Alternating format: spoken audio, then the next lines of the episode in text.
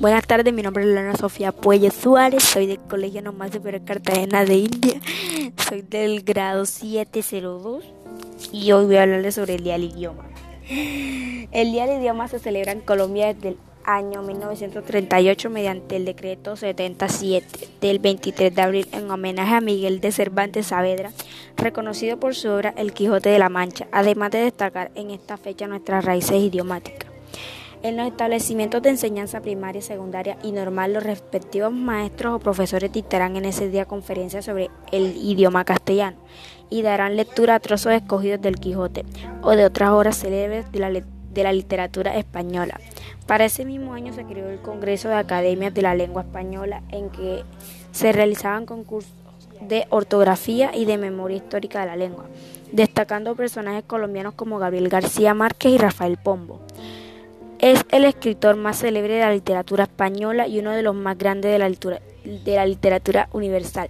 Su obra cumbre en el ingenioso Hidalgo de, Don Quijote de la Mancha, publicada en 1605. Nació el 29 de septiembre de 1547 en Alcalá de Henares, España. Sus padres fueron el cirujano Rodrigo Cervantes Saavedra y doña Leonor Cortinas. Él estudió gramática en Madrid hasta que en 1569 se hizo soldado. En 1571 luchó contra los turcos en la batalla de Lepanto. Al regresar a España fue capturado por los turcos y estuvo cautivo en Argel por cinco años. Al ser liberado se instaló en Madrid y escribió la Galatea, su primera novela, 1585.